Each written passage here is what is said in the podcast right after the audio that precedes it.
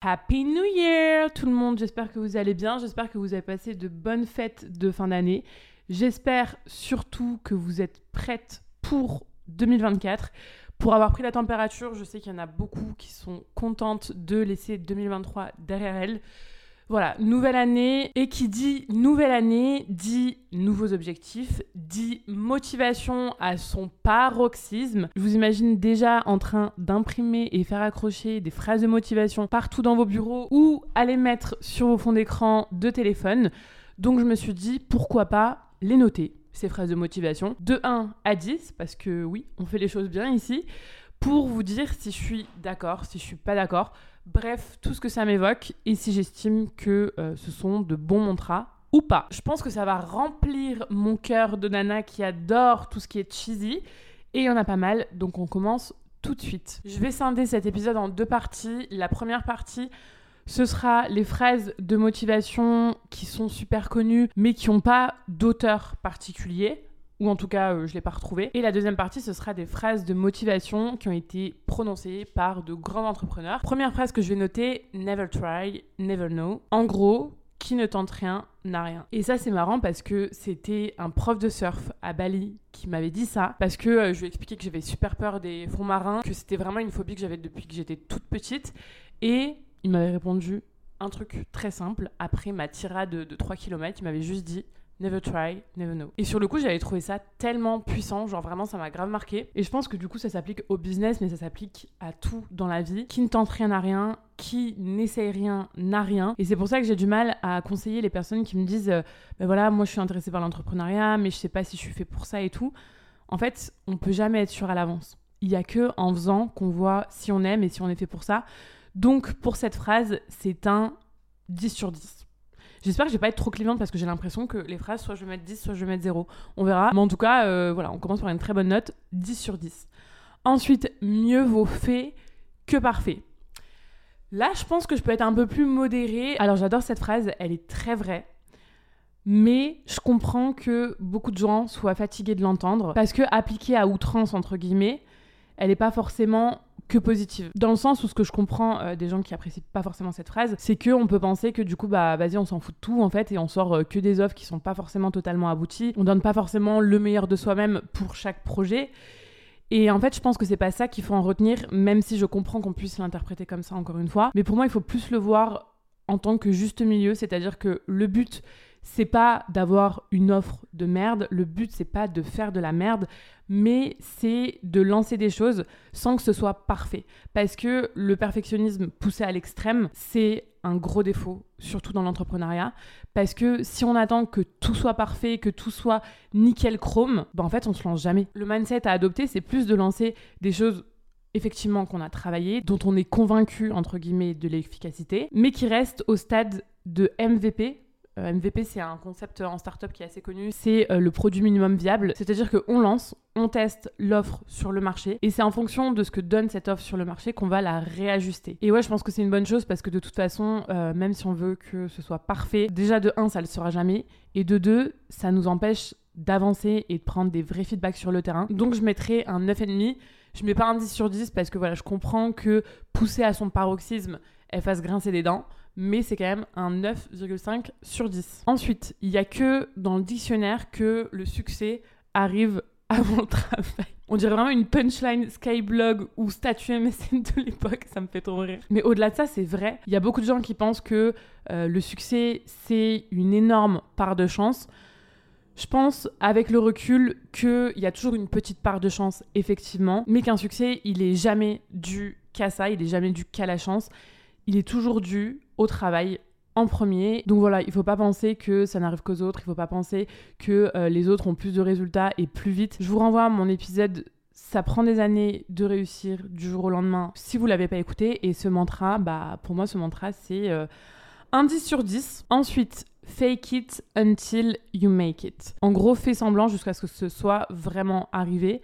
Je déteste cette phrase. Là, on va commencer à se fâcher, les gars. Je trouve cette phrase nul à chier. Donc c'est un gros 0 sur 10. Parce que pour moi, on devrait pas faire semblant, on devrait être conscient que ce qu'on est et ce qu'on fait actuellement, c'est déjà bien assez. Ouais, pour moi, ce mantra, c'est carrément l'inverse de l'authenticité. Et je pense que c'est aussi la porte ouverte à plein de dérives qui existent notamment dans le business en ligne. Petit exemple, il y en a plein qui ont réussi euh, dans l'entrepreneuriat comme ça, en disant dès le début qu'ils gagnaient par exemple 10 000 euros par mois alors que c'était pas vrai. Du coup, ça a attiré des personnes parce que c'était leur argumentaire de vente. C'est comme ça qu'ils ont eu des clients. Et donc après, bah, ils ont vraiment gagné ces 10 000 euros par mois, mais parce que du coup, ils ont faké cette rémunération à la base. Et un jour, bah oui, effectivement, ça arrive vraiment grâce ou à cause, ça dépend comment on le voit, à ça. Et du coup, bah, c'est des pratiques euh, que je trouve à vomir. Donc voilà, professeur Jess est complètement outré par ce mantra. Ensuite, le déséquilibre crée le succès, l'équilibre maintient le succès. Alors je suis 100% convaincue par la deuxième partie de la phrase, c'est-à-dire que l'équilibre maintient le succès. Pour moi, si tu veux durer des années, des années, des années, t'es obligé d'avoir un bon équilibre. Et encore une fois, un bon équilibre, ça veut pas dire qu'on est euh,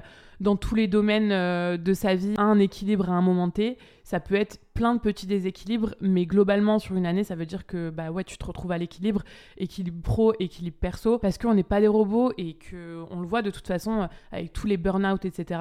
Si le déséquilibre il est trop important pendant un moment, bah c'est jamais bon et c'est comme ça que tu te crames. Maintenant, la première partie de la phrase, le déséquilibre crée le succès, je suis mitigée. Je suis la première, effectivement, au début, euh, j'étais dans une sorte de déséquilibre, puisque bah, les six premiers mois, je travaillais euh, peut-être 9-10 euh, heures par jour, je bossais aussi le dimanche, bref, je me donnais vraiment à fond, et je pense qu'effectivement, c'est aussi pour ça que j'ai eu des gros résultats, entre guillemets, dès le début. Mais aujourd'hui, en côtoyant plein d'entrepreneurs et en accompagnant moi aussi des élèves, je me rends compte qu'on n'est pas obligé d'en arriver là pour réussir, et ça même dès le début. Alors, je vous dis pas de travailler 3 heures par jour au début, pas du tout. Ce sera très compliqué d'y arriver si vous arrivez euh, dans l'entrepreneuriat en mode trop cool, je vais, je vais bosser 2-3 euh, heures par jour et réussir et avoir des revenus de malade. Mais par contre, je suis convaincue qu'on peut se fixer des limites et des non négociables dès le début. Je suis convaincue que si on travaille de manière super efficace, si on travaille de manière super productive, 6-7 heures de travail dans une journée, ça suffit largement. En 6-7 heures de travail euh, par jour, si on a les bonnes méthodes et si on est 100% focus, on peut accomplir de grandes choses, on peut atteindre ses objectifs. Donc cette phrase mix feeling, je dirais quand même un peu plus que la moyenne parce que je comprends l'idée et que euh, l'agnac euh, au début c'est super important. Donc je dirais 6 sur 10. C'est super plaisant de donner des notes. Je comprends un peu mieux euh, mes profs qui prenaient un malin plaisir à donner des notes à tout le monde. Je dois avouer que c'est sympa. Ensuite, faut travailler dur pour réussir. Alors c'est un peu dans la même idée que la précédente, mais je vais la noter un peu moins bien. Je vais la noter, allez, 5 sur 10, parce que pour moi, c'est pas faut travailler dur pour réussir, c'est faut travailler surtout intelligemment pour réussir. Encore une fois, j'en vois plein euh, dire euh, travailler 10, 11, 12 heures par jour, se tuer au travail, etc. Mais en fait, ces personnes-là, elles sont pas du tout concentrées sur les bonnes actions, elles sont pas du tout concentrées euh, sur les bonnes méthodes, et du coup, souvent, elles ont beaucoup moins de résultats que quelqu'un qui va travailler moins, mais qui va travailler mieux, qui va savoir prioriser, qui va savoir où est son 20-80, c'est-à-dire le 20% d'action qui lui amène 80% de potentiels résultats. Donc, euh, ouais, 5 sur 10, je dirais même peut-être 4 sur 10. Pour moi, avec mon expérience, pas ouf. Ensuite, chaque petit pas vous rapproche d'un grand résultat. Alors là, je plus sois, c'est un grand 10 sur 10. En fait, le problème, c'est que souvent, on voit chaque nouveau projet comme une énorme montagne à gravir, alors que finalement, c'est juste pour moi la succession de petits escaliers, de petites buttes de collines Vraiment, euh, c'est très bizarre la métaphore. Mais je pense que vous voyez où je veux en venir. C'est que finalement, les choses sont beaucoup moins douloureuses quand on les découpe, quand on les envisage en succession de petites choses. Et c'est pour ça qu'il faut beaucoup plus être concentré sur le processus plutôt que sur le résultat.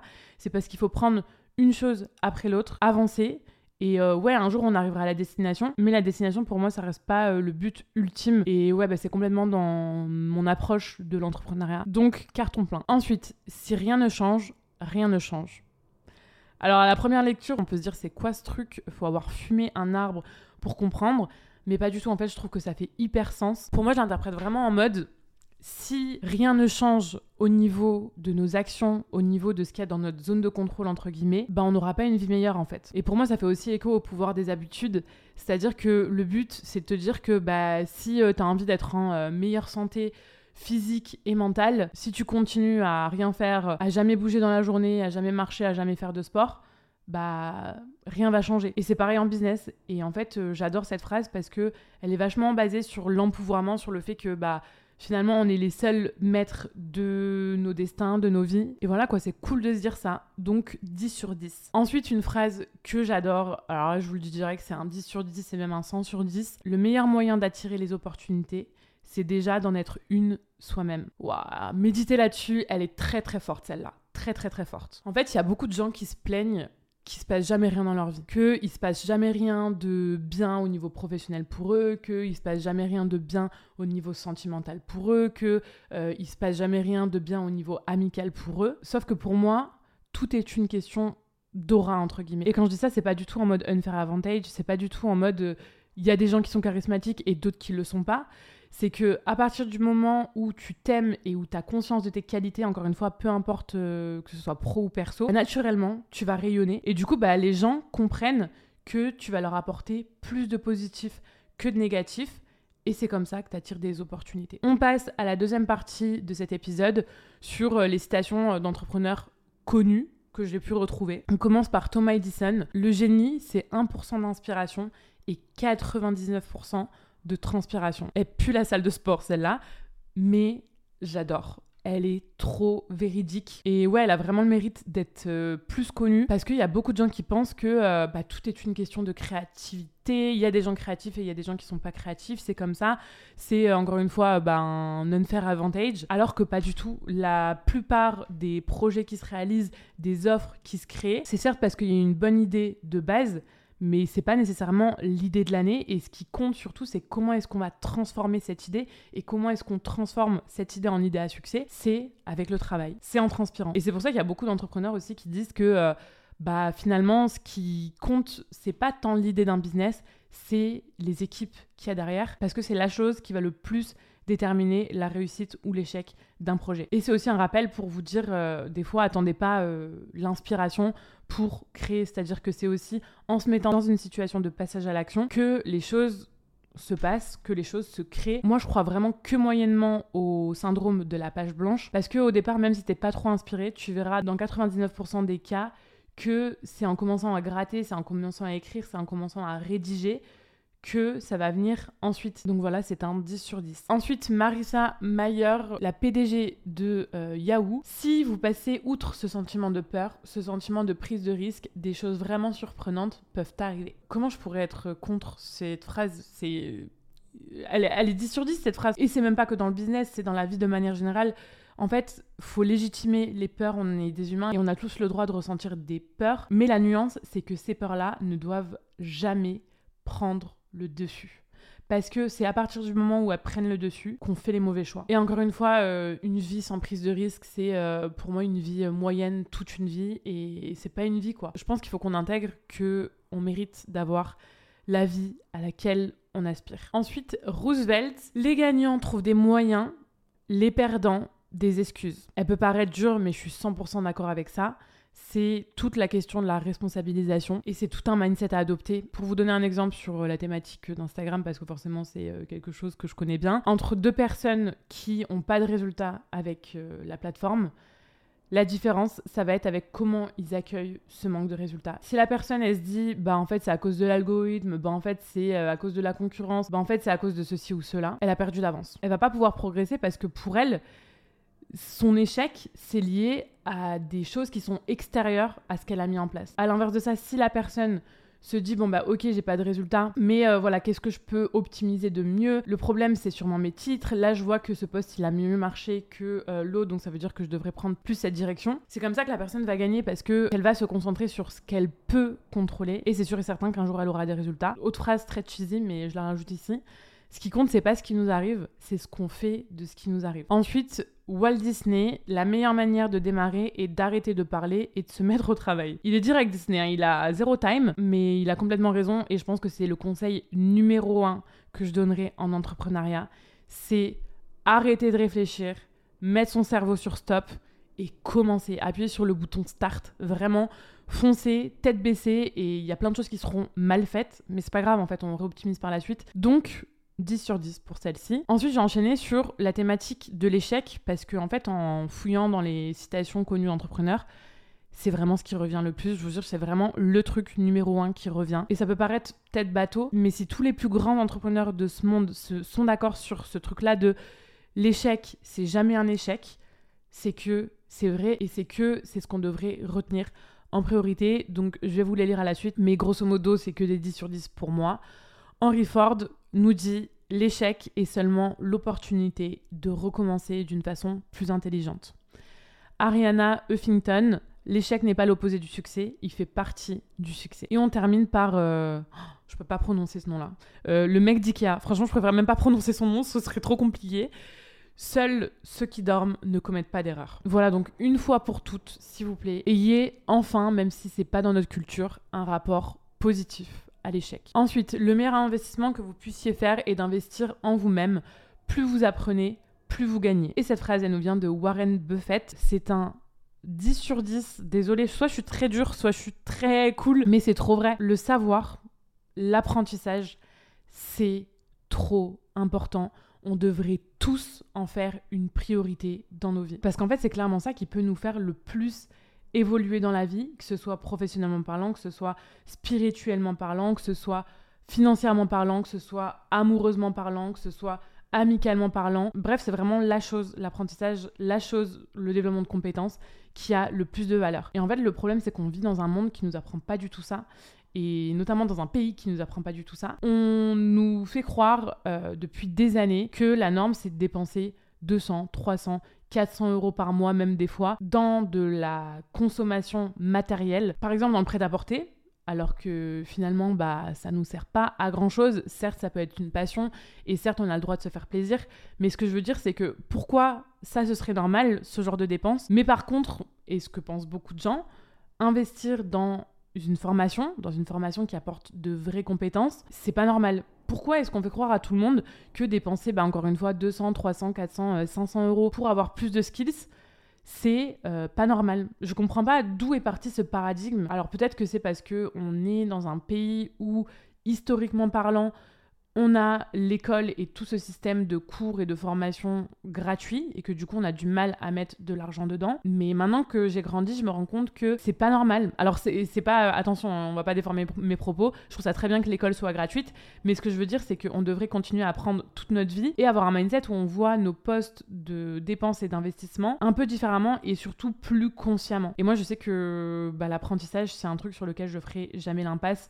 Euh, maintenant que voilà, j'ai appris tout ce que j'ai appris et que j'ai mon expérience. Et euh, même si j'ai un jour des enfants, j'espère pouvoir leur apporter la meilleure éducation possible. Et je sais que si j'en ai la possibilité, par exemple, ça me poserait aucun problème de mettre 10 000 euros par an dans une excellente école mes enfants. Ensuite, Steve Jobs, mon travail n'est pas d'être gentil avec les gens, mon travail consiste à les rendre meilleurs. Ouais, il y allait toujours euh, très fort, Steve. Et c'est marrant parce que ça me fait penser au patron d'une copine à moi qui lui avait dit un jour euh, gentil, c'est pas un métier. Pas contre elle, hein, pas, ça n'avait rien à voir avec elle mais il avait dit ça. Et ouais, je comprends. Je comprends l'idée. Je comprends le fond. Je trouve que là, par exemple, Steve Jobs, il a raison. En fait, son travail, il consiste à rendre meilleurs euh, ses employés et ses collaborateurs. La progression, l'évolution, c'est fondamental, ne serait-ce que pour être fier de soi, ne, ne serait-ce que pour être accompli. Mais il faut pas que ça empiète sur la forme. C'est-à-dire que je pense qu'aujourd'hui, un bon management, c'est effectivement un management qui permet aux gens de développer leurs compétences, mais ça n'empêche pas de soigner la forme. Ça n'empêche pas de faire preuve d'intelligence émotionnelle et de faire attention à la manière dont on amène les choses. Donc je dirais 7 euh, sur 10, parce que voilà, faut quand même nuancer, je pense. Ensuite, Bill Gates, la meilleure des publicités, est un client satisfait. 100% vrai, donc 10 sur 10, et de toute façon, je peux pas dire le contraire, puisque statistiquement parlant,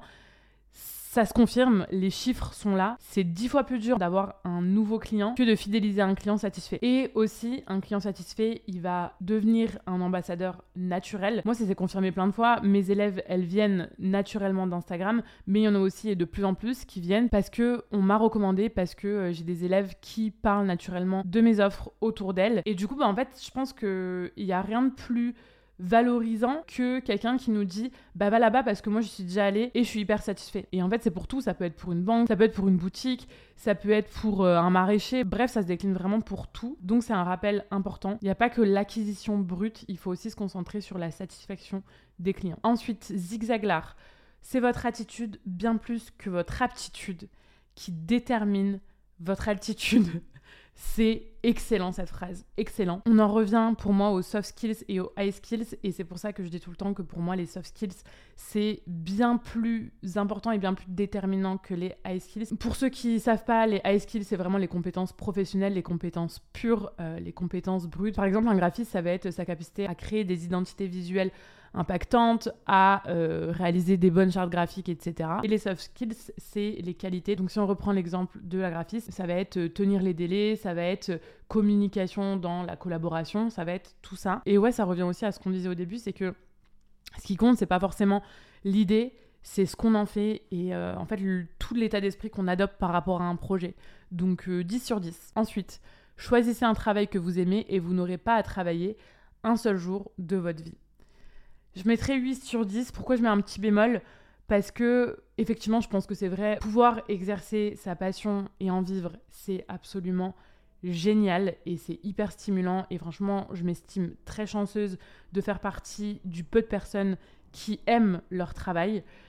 Mais je pense que cette phrase, elle peut être dangereuse. Pourquoi? Parce que je pense que même si on adore faire quelque chose, si on tombe dans l'extrême, si on euh, tire trop sur la corde si on fait ça, genre H24, si on se donne aucun répit pour faire autre chose, ben on peut perdre le goût de cette chose-là. Et ce serait hyper dommage, donc je pense qu'il faut faire aussi attention à ça. Ensuite, Simon Sinek, l'entrepreneuriat n'est pas un grade, c'est une responsabilité. 20 sur 10. Franchement, les gens qui se lancent dans l'entrepreneuriat juste pour avoir euh, le plaisir en serrant des mains de dire euh, moi je suis entrepreneur, moi je suis chef d'entreprise, ça marchera pas. Enfin, peut-être que ça marchera un temps, mais ça marchera jamais sur toute une vie. Parce que si c'est qu'une question d'ego, ce sera jamais euh, suffisant sur le long terme. Et ouais, je pense qu'il faut comprendre que être entrepreneur, c'est être 100% libre, mais c'est aussi être 100% responsable de ce qui nous arrive, des offres qu'on crée, des clients qu'on a, des résultats financiers qu'on a. Donc voilà, l'un ne va pas sans l'autre. Ensuite, Seth Godin, un des plus gros marketeurs, Mieux vaut avoir 1000 vrais fans qu'une douzaine de milliers qui ne s'intéressent pas vraiment à vous. Je plus sois, je peux que plus soyez parce que je vous répète depuis des années maintenant que le nombre d'abonnés, on s'en fout, que ce qui compte, c'est les humains qu'il y a derrière et que vaut mieux avoir une petite communauté mais super engagée et super intéressée par ce que vous faites que des dizaines de milliers ou des centaines de milliers de personnes qui sont abonnées à vous mais qui s'en carrent le cul de ce que vous faites, qui s'en carrent le cul de vos offres. La qualité est bien plus importante que la quantité. Donc voilà, c'est un 10. MDR, le jeu de mots de merde. Vous inquiétez pas, cet épisode est bientôt terminé, puisque on arrive à la dernière citation. Le manque de temps n'est rien d'autre qu'un manque de priorité, et c'est Tim Ferriss qui nous dit ça. Et c'est super vrai, parce que même moi, dans ma vie de tous les jours, peu importe euh, le sujet, quand je dis j'ai pas le temps par euh, tic de langage, c'est qu'en fait, c'est juste que j'en fais pas une priorité. On a quand même 24 heures dans une journée et même si on aimerait avoir plus, on a quand même le temps de faire plein de choses. Donc voilà, il faut revoir ses priorités et quand je dis ça, ça veut pas dire euh, mettre euh, tout dans le pro et zéro dans le perso, pas du tout. Si aujourd'hui tes priorités c'est ta vie perso, bah accorde beaucoup plus de temps au perso qu'au pro. Je pense qu'il faut apprendre à se connaître pour euh, déterminer les bonnes priorités dans sa vie. Et voilà quoi, c'est tout pour cet épisode. J'espère que ça vous a plu. Je suis aussi hyper intéressée que vous me fassiez un petit euh, feedback sur ça, sur euh, les phrases qui vous ont le plus marqué, que ce soit positivement ou négativement. Vraiment, n'hésitez pas à m'envoyer des DM pour me donner vos notes à vous. Et je vous dis à la semaine prochaine pour un nouvel épisode.